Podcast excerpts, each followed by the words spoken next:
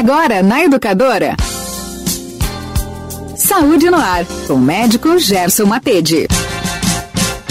Minha gente, na última quinta-feira, dia 9 de junho, foi o dia da imunização, que é celebrado exatamente nessa data. O principal objetivo é conscientizar a população sobre a importância de manter as principais vacinações contra certas doenças em dia, diminuindo assim a probabilidade de contrair enfermidades como a cachumba, o sarampo, o tétano, a gripe, entre outras. O Ministério da Saúde do Brasil, como meio de lembrar a população da importância das vacinas, criou o Programa Nacional de Imunizações. A ideia é estabelecer um calendário nacional de vacinações contra as principais doenças que atingem crianças, jovens, adultos, idosos e gestantes. Esse é o tema que nós escolhemos para conversar hoje com o Dr. Gerson Matede, médico de família, direto da Unimed Pleno.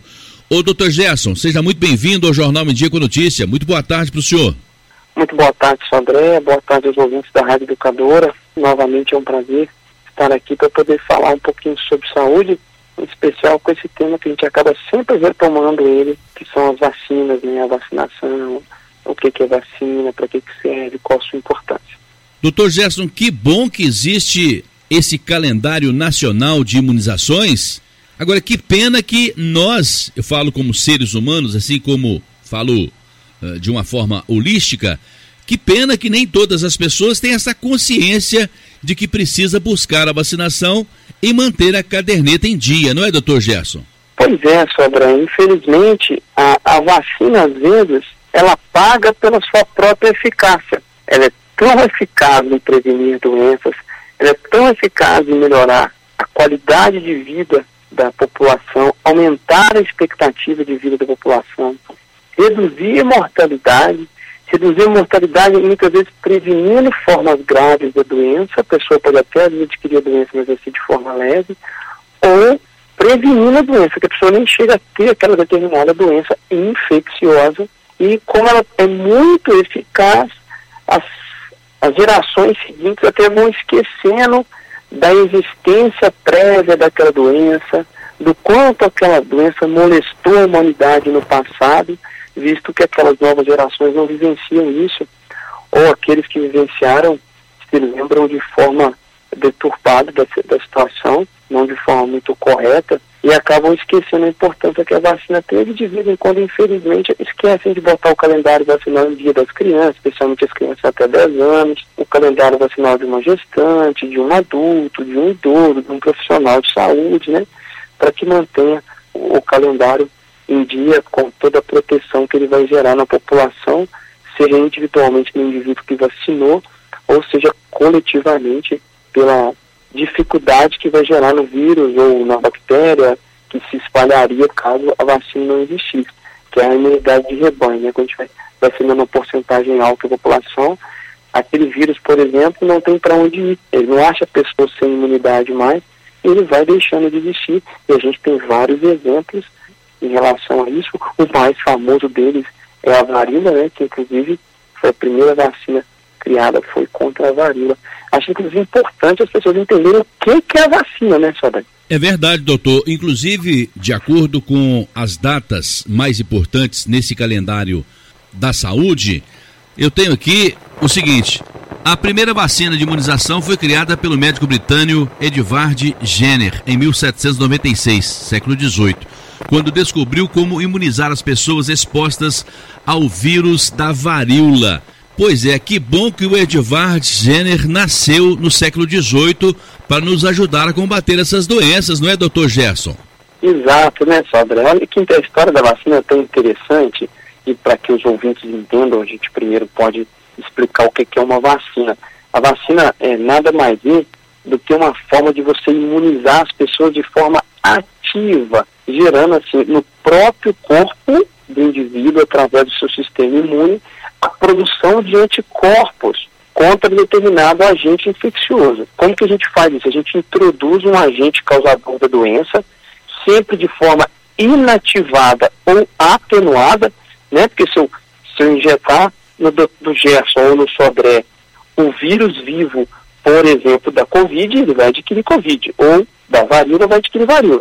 Então, eu coloco aquele vírus de forma atenuada completamente inativado. Eu mato aquele vírus e apenas aplico no organismo para que o indivíduo, com o sistema imune do indivíduo, reconheça aquele vírus no futuro quando entrar em contato com ele de novo.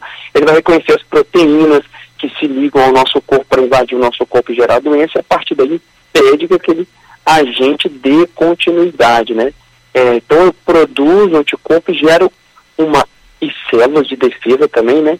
Que gera uma memória do meu sistema imunológico. Ele memoriza aquele agente infeccioso para no futuro, quando entrar em contato com ele, ele rapidamente combater. Ele já sabe melhor como ele funciona, já reconhece, já entende que aquilo é um organismo agressivo ao corpo. Né? E aí a vacina vai garantir aí né, que aquele agente causador não cause infecção no futuro e ela está preparada para responder de maneira rápida e eficaz quando tiver antes, ou até mesmo antes do surgimento de um sintoma. Então, é uma, nada mais é do que uma importante forma de prevenir doenças. E aí nós temos contra poliomielite, contra tétano, contra coqueluche, contra sarampo, rubéola, gripe, febre amarela, difteria, hepatite B, enfim, é, meningite, diversas formas. E como que foi descoberta né, essa vacina? A história é interessante mesmo. Né? O médico britânico, o Edward Jenner, e ali em 1796, no século XVIII, ele percebeu que uma mulher que ordenhava vaca, a título de curiosidade, essa mulher se chamava Sarah, Sarah Melmes, ela apresentou a cowpox, cow é vaca em inglês, né? Que era uma, uma doença semelhante à varíola, mas que atingia o gado, né?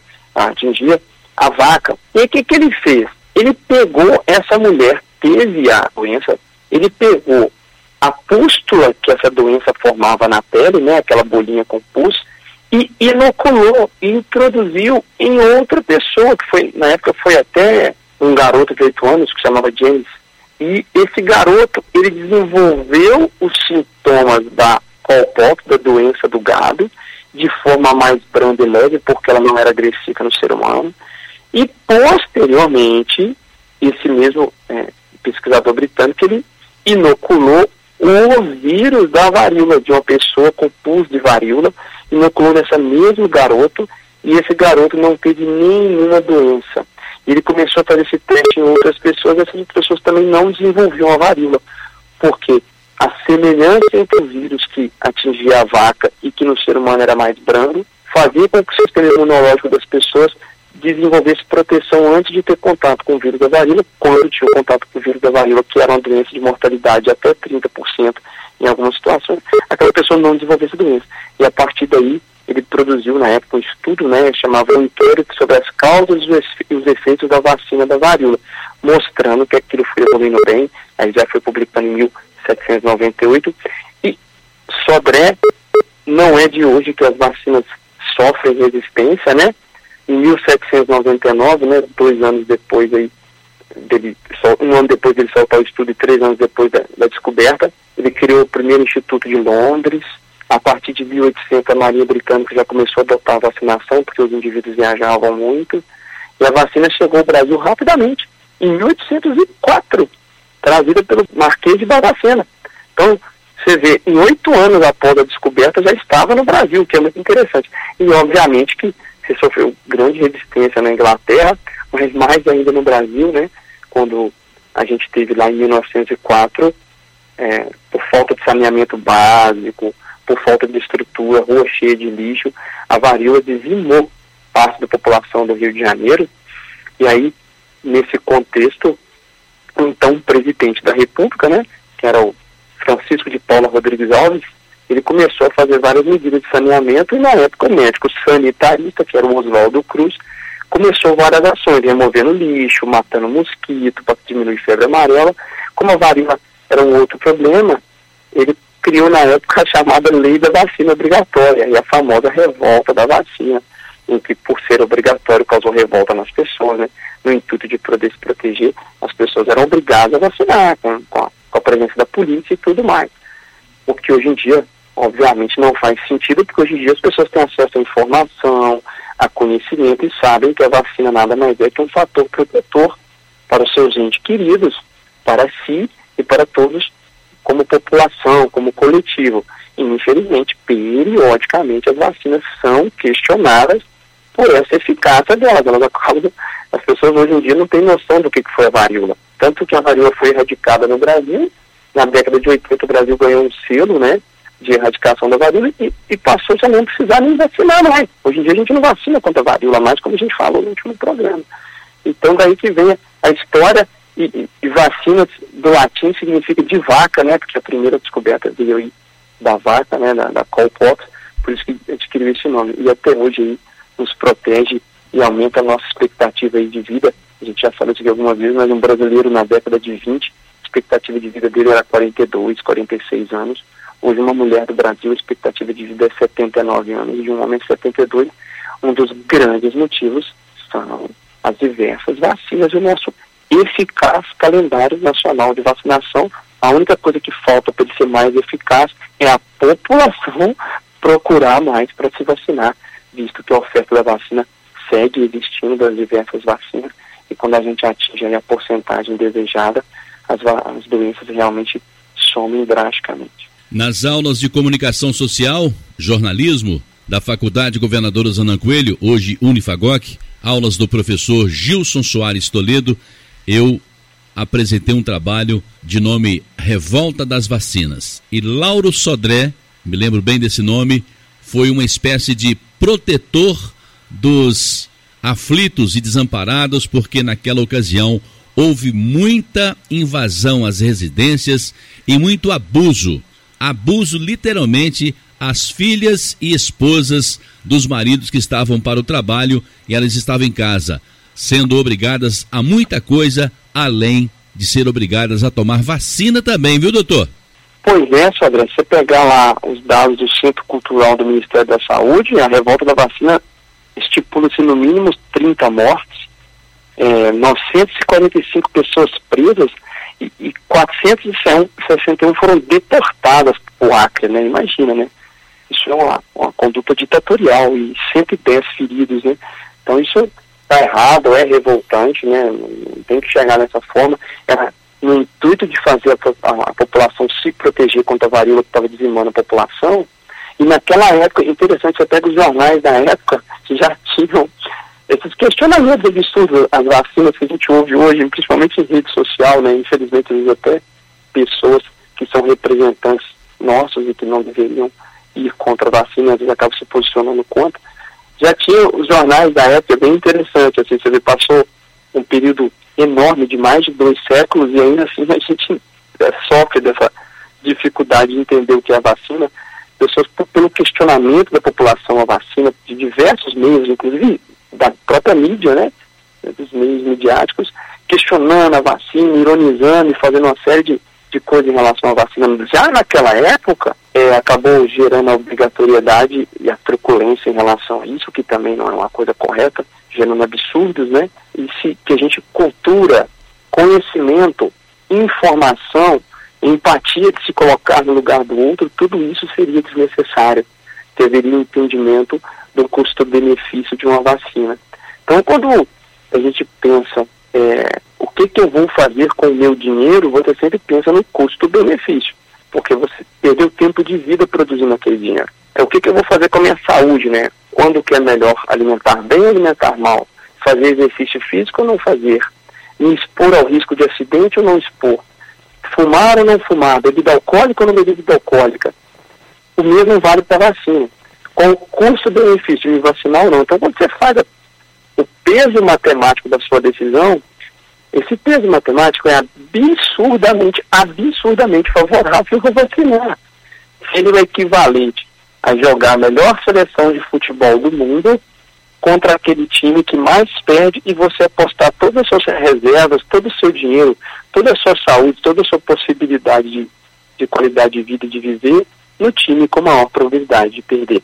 Né? Então, quando a gente deixa de vacinar, é isso que a gente está fazendo, tomando a, a, a decisão, a atitude matemática pior, muito mais, por assim dizer, ignorante. Então, a falta de conhecimento, né, só é uma das coisas que mais mata. A gente fala muito isso aqui no nosso programa, de que informação é o que mais salva vidas.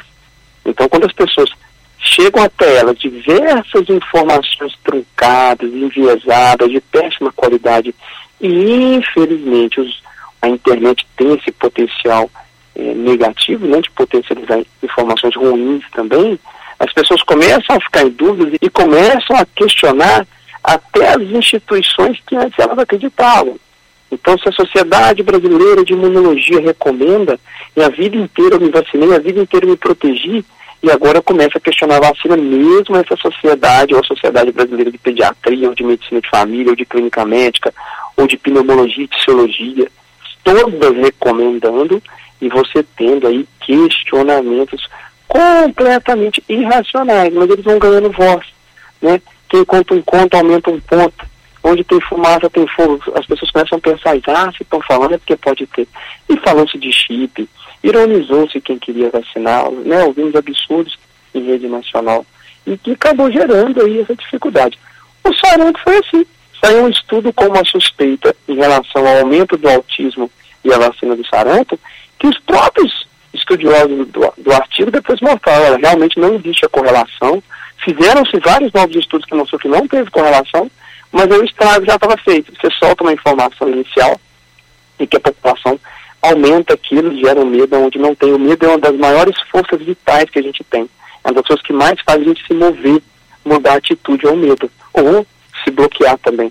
E as pessoas começam a parar de vacinar. E aí a gente que já tinha radicado várias vezes o sarampo no Brasil, tivemos novos casos, inclusive aí em 2019, a pandemia 2020, 2021 diminuiu um pouquinho a circulação do vírus do sarampo, que ele é muito contagioso, acabou diminuindo a mortalidade. Mas em 2019 nós tivemos uma série de mortes no Brasil por sarampo, por falta de vacinação. Né? Por isso que voltou a campanha, inclusive, esse ano da vacinação contra o sarampo mais forte. Doutor Gerson, uma boa informação salva vidas. É por isso que eu sempre chamo a atenção dos ouvintes e internautas para não se nortearem por qualquer canal, por qualquer profissional. Acho que nós temos bons profissionais aí, mas tem muita gente se passando como jornalista, como o dono da informação. Isso é muito perigoso. É preciso evitar e não compartilhar de forma nenhuma quando você tem alguma dúvida nesta ou naquela informação. Agora o senhor falou daquele garotinho que serviu como cobaia, experimento da vacina lá em 1796. Os métodos hoje são muito mais atualizados, muito mais modernos, não é, doutor Gerson? Ah, sem sombra de dúvida, né, Sodré e ouvintes, hoje em dia, para você chegar ao desenvolvimento de uma vacina, você tem todo o protocolo de passo a passo, né, e começa a avaliação laboratorial, depois a avaliação de animais, e assim por diante você vai fazendo estudo em voluntários, né? E aí para chegar aí aos passos em que eu percebo que deu certo num grupo pequeno, eu vou aumentando e ampliando aquele grupo, depois vou fazendo populacionalmente, e aí a partir daí vai, vai soltando os dados e sendo revisados posteriormente. Né? Hoje no nosso calendário vacinal a gente tem vacinas que são estudadas há, há décadas e, e há décadas são aplicadas na população e há décadas se mostra que a redução de mortalidade em relação ao risco é absurdamente favorável a vacinar. Então você melhorou muito a condição de pesquisa. Então hoje você tem a vacina para BCG contra formas graves da tuberculose e da hanseníase, a hepatite B, que aí seriam três doses, a tríplice bacteriana, né, pteria, coqueluche, né, que são doenças que, que causam aí, um potencial de adoecimento, o hemófilos de influenza, a poliomielite, né, a vacina da polio famosa, né, hoje em dia a gente tem três doses injetáveis para depois fazer os reforços para dose oral, né, com, com o Zé Gotinha aí, que vai também gerar imunidade no sistema gastrointestinal. Rotavírus, vacinas pneumocóxicas várias conjugadas, meningocóxicas, seja meningite B, a meningite ACWY, a, a vacina da gripe, da influenza normalmente, é, a febre amarela, que antigamente era duas doses, hoje a gente até tem feito uma dose só, que ela já tem 95% de cobertura, hepatite A nas crianças, a, a, a tríplice viral, que é sarampo, cachumbo e rubéola, que nós estamos fazendo atualmente, e o nosso calendário desse ano orienta, inclusive, que toda criança, né, para vacina para a estratégia desse ano, que toda criança de seis meses até cinco anos, até menores de cinco anos, até antes de completar cinco anos, tomem a vacinação, né, é, muitas vezes até independente do, da situação vacinal delas, porque porque o sarampo está voltando, então é uma forma de a gente reestimular. E os trabalhadores da saúde, né, Sodré? Começou desde abril, porque os trabalhadores da saúde têm maior potencial de transmissão. Então, são os adultos aí como público-alvo, não tem uma expectativa para criança, a expectativa é pelo menos 95% das crianças serem vacinadas, que aí no Brasil seriam aí mais de 12 milhões de crianças. Já os trabalhadores de saúde não têm uma meta específica, não. Quanto mais, melhor, apenas para a gente tentar reduzir ao máximo aí a, a, contaminação das crianças através dos profissionais de saúde sendo vacinados. Enfim, aí, futuramente a gente tem aí agora até a vacina da dengue, que está em pesquisa muito bem avançada. A vacina da catapora, que é o mesmo vírus que causa o herpes zoster de idoso, então a gente vai vacinar, só que a vacina para herpes zoster é um pouco diferente essa só tem no serviço privado, né? A tríplice bacteriana acelular, do adulto também existe, mas só no privado, ainda está em evolução. E a gente tem aí diversas outras que vão cada vez mais serem pesquisadas e a gente está buscando cada vez mais para chegar em uma, uma redução maior e das novas doenças que vão sempre aparecer, infelizmente, né? Com, com desmatamento, com a evolução sobre áreas antes de, de vida apenas animal, quando a gente começa a entrar nesses ambientes, começam a aparecer doenças relacionadas a outras espécies que começam a passar para o ser humano. Doutor Gerson, inclusive a gente está conversando aqui. Eu quero lembrar mais uma vez que hoje está acontecendo até às 16 horas aqui na cidade de Ubá o dia D de vacinação contra gripe, triviral e Covid. Eu tenho buscado informações em outros estados da federação e tenho observado que a reclamação, que o apelo, que a preocupação das autoridades em todos os estados, inclusive aqui na capital mineira, que há uma baixa procura por vacinas da Covid, da gripe, do sarampo, enfim, todas elas. Por que essa atitude dos brasileiros, hein, doutor Gerson? Nossa, André, alguns por desinformação, por falta de acesso à informação de qualidade, de saber o que está acontecendo, de pensar e colocar em dia o calendário vacinal, outros por medo né, da vacina, felizmente isso é uma minoria, né? Hoje as pessoas têm mais acesso à informação.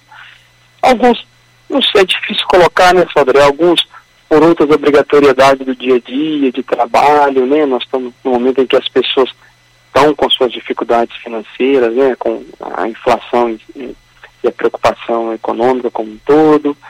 É, então tem, são vários motivos, né? Às vezes os cuidadores não foram também, não tiveram acesso a, ao centro de saúde, à atenção primária em saúde, a informações em saúde, para que fossem bem orientados, para que aquele calendário fosse colocado é, em dia, né? Alguns locais a, a, vacinação vai funcionar muito bem, em outros nem tão bem, a população dos locais é mais bem tratada, em outros não, isso varia muito. Então acaba que são vários os motivos para, infelizmente, esse calendário não estar tá tão em dia. Né? Em Minas Gerais, se a gente pegar aí o estado vacinal, por exemplo, da própria Covid, pessoas que fizeram o primeiro ciclo, né, da duas doses de vacina, 77%, 77,6% da população já tomou pelo menos duas doses em Minas Gerais que tomou pelo menos uma dose 85% das pessoas. Então a gente tem aí, cai de 85 para 77 de pessoas que não chegaram a tomar a segunda dose da vacina que era indicada. Ou se fosse a Janssen, era uma dose só. E que tomaram um reforço, que seria a terceira dose, e que mostrou-se é, benéfica no sentido de reduzir aí a, a incidência e mortalidade, só 45%. Então a gente, quando sobe para a população acima de 18 anos que aqui tem mais indicação, opa, aí melhorou. Já, já tem uma porcentagem gigante próxima aí ao ideal que se vacinou com pelo menos as duas doses. Isso reduziu drasticamente as nossas internações e mortalidade. Então tem alguns pontos que, que nós temos de benefício, né? Que você tem uma porcentagem grande da população vacinada acima dos 12 anos, mais de 90% da população já se vacinou. É, acima dos, dos 18 anos, aí, mais de 99% se vacinou. Então a gente tem aí um, um resultado grande disso, que foi a, a pandemia tendo novos casos de Covid sem gravidade graças à vacinação. Acho que isso aí foi uma, uma experiência viva, um laboratório vivo que todos nós, como cidadãos, participamos, né? A gente viu em Minas Gerais drasticamente cair os casos ao contrário, sobre a de 2021, no ano passado, que nesse período de junho que nós estamos vivendo, há um ano atrás, junho, julho, maio, junho, julho, era bem angustiante a gente acompanhar pacientes em casa com falta de ar, com dispneia sem vaga em CTI para internação, e a gente sabendo que a gente corria o risco real de perder aquele paciente em casa por falta de vaga. E muitos morreram. E muitos morreram por uma falta negativa, por uma evolução negativa da doença, né? E, infelizmente, aí já temos mais de 660 mil mortes em função da gravidade da doença, graças ao a, a vacinação. A gente reduziu isso drasticamente. Estou vendo aqui nas datas comemorativas que atualmente existe um movimento de pessoas que estão contra a vacinação e não levam seus filhos para vacinar.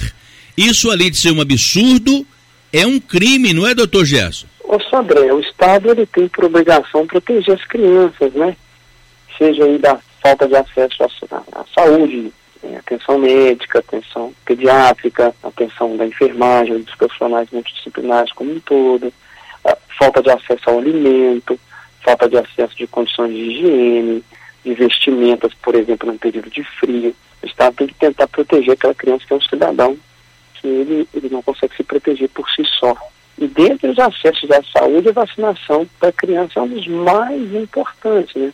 Várias doenças infecciosas, elas atingem os extremos da vida, que são as crianças e os idosos, são momentos da vida de maior vulnerabilidade, porque o sistema imunológico não está tão funcionante. E aí aquelas crianças, às vezes, poderiam prevenir um adoecimento, uma causa grave, como a simples vacinação, e infelizmente não tem acesso a isso é, por desinformação dos cuidadores, dos responsáveis. Infelizmente, isso acaba acontecendo, apesar de a gente estar em 2022, com toda a tecnologia que a gente criou, com toda a base de informação que a gente tem, com todo o desenvolvimento que a gente tem em várias áreas, até na, na astronomia, né, em que a gente está buscando cada vez mais conhecer o espaço, a gente ainda tem dificuldade de entender e conhecer o que, que é melhor para aqueles que moram dentro da nossa casa. Eu conversei aqui no Jornal Dico Notícia com o Dr. Gerson Matede, médico de família, direto da Unimed Pleno.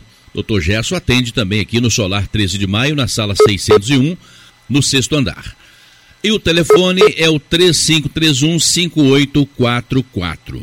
Dr. Gerson, muito obrigado pela sua presença, pela sua participação. Bom final de semana e até semana que vem. Eu que agradeço a você, Sodré, à Rádio Educador e aos ouvintes, mais uma vez pela oportunidade de estar aqui e a própria Unimed por me dar essa oportunidade. E um bom final de semana a todos e que todos fiquem atentos aí para colocar o calendário vacinal em dia, não cabe aqui citar a data de cada vacina e idade, né? Basta buscar aí os centros de saúde e as pessoas serão bem orientadas para colocar o calendário em dia. Saúde no ar, com o médico Gerson Matede.